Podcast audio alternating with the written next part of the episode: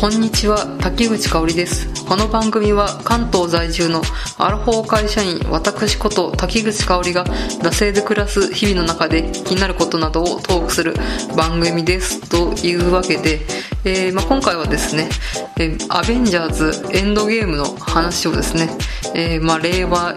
配信一発目はねしていこうかと思います、うん、かなりですねこの何作もいろいろヒーローシリーズがあってでそれで満を持してのこのアベンジャーズシリーズが、えー完結ということで、まあ、かなりねこれを見てる、えー人にはかなり限りがあるのかなとは思うんですけれど、まあ、ちょっと完結記念ということでちょっと話していきたいと思います。もう完全ネタバレですので、うん、今までのシリーズの方も私、えー多分8割ぐらいは見てるのかな。あのマイティー・ソーの1個前のやつとあと最近やったあのキャプテン・マーベルですかね。は見てないんですけれどそれが多分見たと思います、まあ、何しろね11年足掛け11年のねシリーズですのでなかなか全部を網羅してるって言ってる人もいないのかなと思うんですけどまあうん大体8割ぐらい、え私は見ておりますということでそっちのネタバレみたいなのも、えーしていきますので、えーまあこれからエンドゲーム見るよとかこれから他の、えー、とマーベル・シネマティック・ユニバースの、え作品見るよみたいな人は、えー注意してください。はい。本当に完全ネタバレでいきますのでね、あの、ご注意ください。はい。では、行きたいと思います。はい。えー、まあ本当にね、まあ、公開してまだ1週間、えー経つか経たないかぐらいの時に今撮っているんですけれど、まああの、アイアンマンから、えー始まって、えー11年ですか、まあ追っかけてきて、えーまあこのエンドゲームを見終わって、えー思ったのが、あの、10年以上読んでた漫画の最終回をね、読んだ気分みたいな、そういうのになりました。うん。まあ、具体的に言うとですね、蒼天航路の最終回を読んだ時に似てるかなと思いました。あとはあの、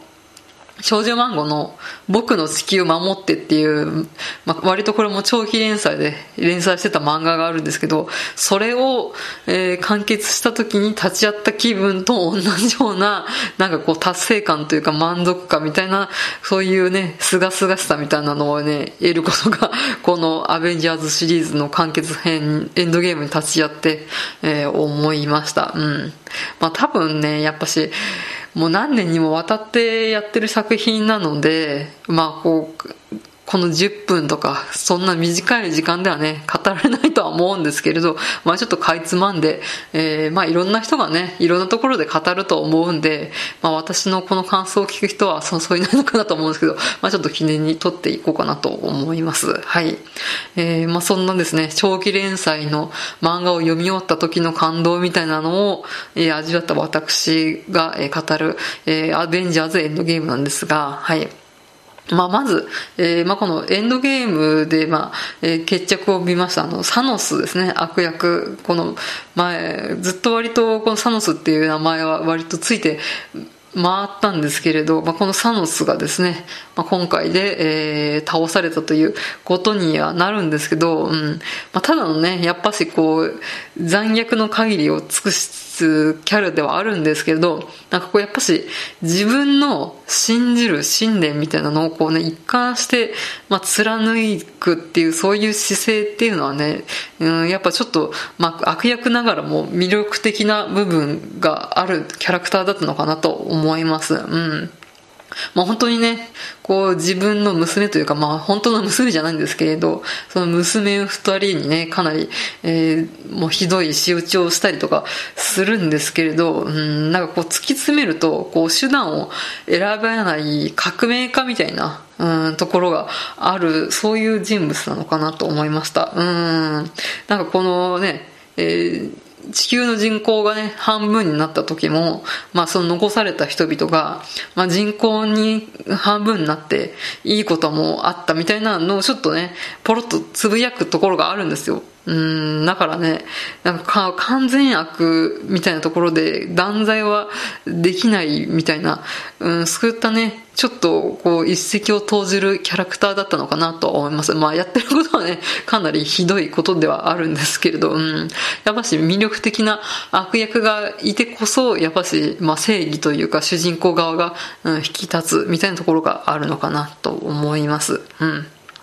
じゃあまあ、えー、サノスはこれぐらいで、まあ、あとのキャラクターの方について語っていきたいと思います。あ、の、とにかくね、キャラクターが多くて、多分ね、もう、細かいとこまでいったら100人ぐらいね、キャラクターが出てくる作品なので、まあ、語りきれないんですけど、まあ、やっぱしこうね、シリーズを通して、このアベンジャーズシリーズって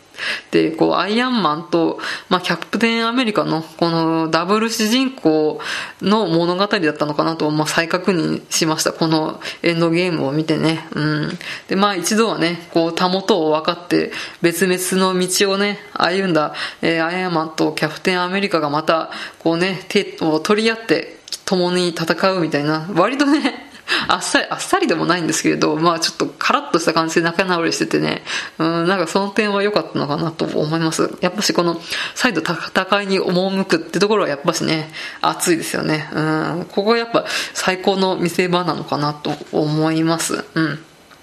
で、まあ、今回、あの、タイムリープものみたいなところの要素が結構多くてですね、うん。ね、このタイムリープ、タイムトリップ要素が、こう、ご都合主義的で、うん、なんかいろいろ会話でも叩かれたりとか、SF オータの人とかには結構叩かれたりとか してるわけで、まあね、そういう設定がガバガバとか あるとは思うんですけど、まあね、まあそこら辺本当にご愛嬌というかもね、うん、ここまでね、11年かけてね、何十作もね、見てきたんだからね、その SF の交渉がガバガバみたいな、ね、タイムリープの交渉みたいなのを言ってる層も、なんだかんだここまで付き合ってるので、まあ好きは、うん、好きなんでしょうね。きっと愛ゆえにみたいなところがありますので、まあ本当に、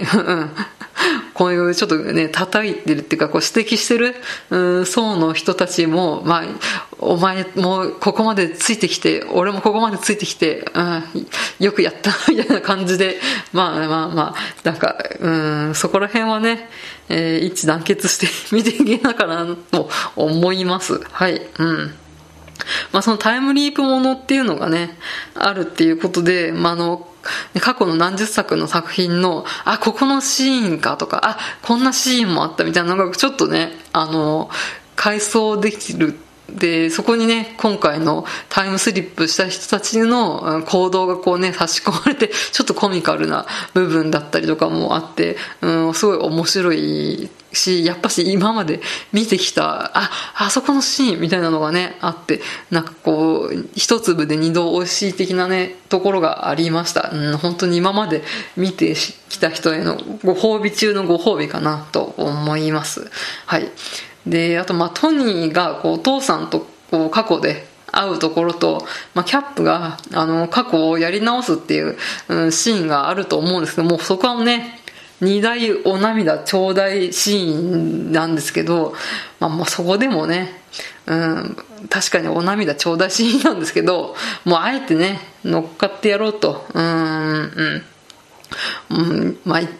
感動しました。感動しますって本当に、コナミ感半端ないんですけれど、うん、やっぱちょっとね、このトニーがお父さんと会うところはちょっとね、うるっときましたよね。うん。で、この確かね、この世界大戦の時代にタイムスリップする時が、こう、あの、ご存命だったスタンリーの最後の出演だったということで、まあ、この、えー、最後のスタンリーもこのエンドゲームをこうね、